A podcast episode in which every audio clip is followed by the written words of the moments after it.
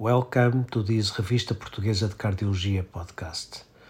My name is Nuno Cardim, the editor in chief of the journal, summarizing the issue of December 2023. It is a very interesting uh, issue with lots of different and important papers.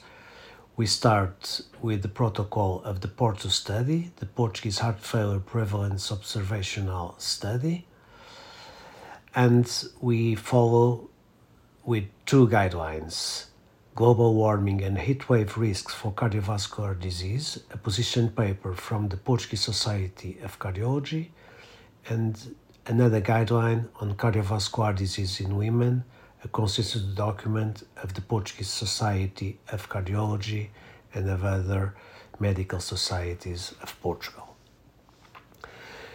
After that, we have a special article on the best papers published in 2022 in the Arquivos Brasileiros de Cardiologia and Revista Portuguesa de Cardiology and an original article on the prevalence and predictors of chronic thromboembolic pulmonary hypertension following severe forms of acute pulmonary embolism.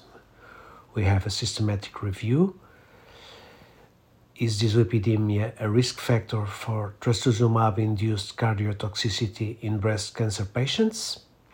And we have also a current perspective experience from an evidence based journey with digital automation for heart failure outpatient management in a Portuguese hospital.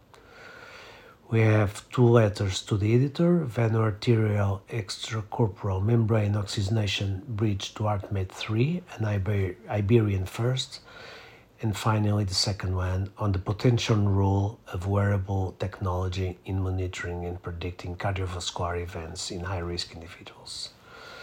And we fish, finish this number with an in to Professor Fernando Padua, a huge uh, Portuguese cardiologist that left us during uh, this year.